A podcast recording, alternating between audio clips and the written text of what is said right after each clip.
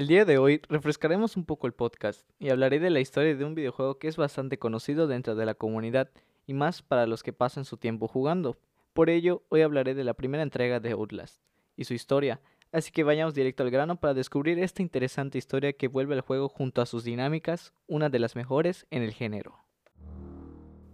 Cabe mencionar que el juego salió en el año 2013 por el estudio Red Barrels Games, los cuales debutaron con Outlast con su primer juego y unos años más tarde con su secuela y una expansión de este mismo. El juego tuvo un gran éxito debido a sus mecánicas innovadoras, donde la única manera de defenderte es escapando y con la cámara de video de visión nocturna, para pasar los lugares oscuros. En este juego estás totalmente desarmado y sin oportunidades de defenderte con algún objeto, y ahora sí que tenemos una, un poco de la vista clara de qué o de qué va a tratar el juego con sus dinámicas, podemos pasar directamente a la sinopsis de este. Miles Upshur, un periodista que trabaja en el periódico de Denver. Es como cualquier persona común y corriente, pero todo cambia el día en que recibe un correo electrónico que le aseguraba que en el hospital psiquiátrico llamado Mount Massive estaban ocurriendo sucesos extraños, desde la compra de una corporación llamada Murkoff. Cuando Miles llega a la entrada del hospital, nota que varios caminos de la misma corporación ya habían llegado antes que él. Miles se dispone a entrar, pero no será fácil, ya que la entrada principal está cerrada. Él logra entrar por una parte lateral del lugar y empieza a investigar por el lugar. Dentro del complejo, Miles descubre que todos los agentes de la corporación están muertos, pero el único superviviente le sugiere que abandone el lugar, pero Miles pues hace caso omiso. Mientras continúa avanzando por el lugar, es tomado por sorpresa por Chris Walker, Tal vez si solo te digo el nombre no lo conozcas, pero Chris Walker es el monstruo gordo y que está literalmente en la portada del juego, aparte de ser el antagonista principal o el que más aparece durante todo el juego. Chris Walker arroja a Miles por una ventana, cayendo en el vestíbulo del asilo, donde se encuentra con el padre Martin Archibald, un supuesto padre que le dice a Miles que debe quedarse con él, ya que Dios se lo ha ordenado. Miles no hace caso y sigue su camino investigando. Al cabo de un rato, la luz es cortada por el padre Martin, lo que obliga a Miles a bajar al sótano, para restablecerla obviamente. Durante su paso se vuelve a encontrar con Chris Walker, pero logra superarlo y restablecer la luz para poder traspasar los documentos importantes de la corporación. Antes de descargar todos los archivos, es sedado por el padre Martin. Miles despierta en una celda de la prisión.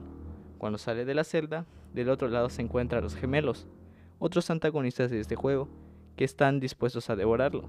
Tras perseguirlo, uno de ellos decide cesar sus intenciones, ya que Miles está protegido por el mismo padre. Miles llega a las alcantarillas donde nuevamente es perseguido por, Chris Walker, pero logra pasarlo llegando a la sala de lavandería, accediendo al pabellón masculino, donde es emboscado por Richard Trager, un ex empleado de Murkoff, víctima de la terapia de motor morfogenético. Este encarcela a Miles atándolo a una silla de ruedas, y acto seguido corta dos de sus dedos con unas tijeras enormes. Miles escapa donde es perseguido por Trager, que termina causando su muerte cuando éste muere aplastado por las puertas del ascensor. Miles se encuentra nuevamente con el padre que le indica que se reúna con él afuera. Él consigue salir, pero es perseguido por el Wall Rider, un espectro peligroso y que es el que el ser o más bien el dios que el padre y sus seguidores veneran o adoran mucho. Miles se desvía y entra al pabellón femenino. Cuando estaba por salir de allá, su videocámara cae y se dispone a ir a buscarla, ya que pues mayormente está todo oscuro y necesita la visión nocturna para poder ir a pasar todos los lugares y por eso mayormente encontramos bastantes pilas porque eso es súper una dinámica súper interesante porque pues se va gastando la pila mientras más uses la visión nocturna y pues tienes que ir a buscar más para reponerla. Ya cuando encuentra la cámara es atacado por los gemelos, pero logra escapar. Finalmente Miles se encuentra con el padre en la capilla, el cual estaba amarrado en una cruz. El padre le dice que ya tiene pruebas suficientes para detener a la corporación y acto seguido es prendido fuego por uno de sus seguidores. Miles toma las llaves que supuestamente lo llevarían a la salida, pero se envía a unas instalaciones subterráneas. Mientras buscaba la salida, Miles es atacado por Chris Walker. Antes de que pueda matar a Miles, el War Rider aparece e incrusta a Chris Walker en las alcantarillas, matándolo obviamente.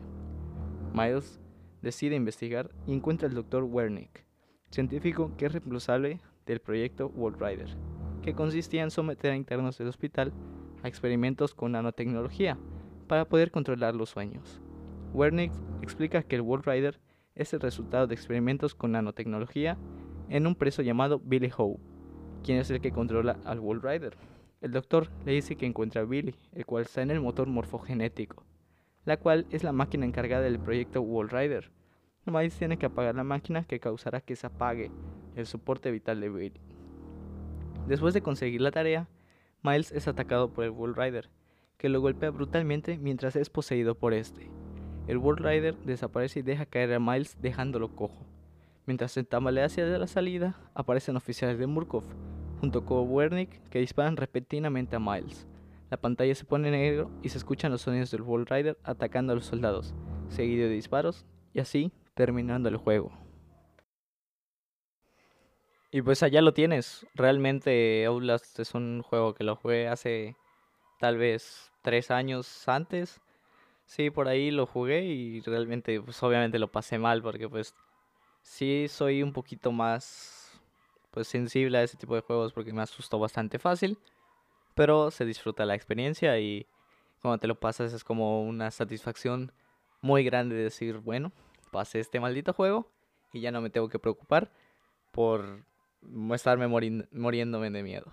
Entonces, la verdad, es una historia súper interesante que luego como que la expansión continúa y ya en el segundo juego ya no tanto.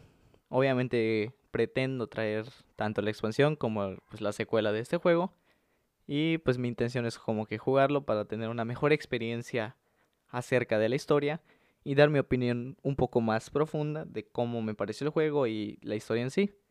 Entonces, pues primero pues obviamente tenía que traer el 1 y la verdad, a mí me gustó mucho la historia, espero que a ustedes les haya gustado bastante igual. Y no olviden seguir las redes sociales del canal. Así que sin más por agregar, mi nombre es César Contreras y nos vemos en el siguiente episodio.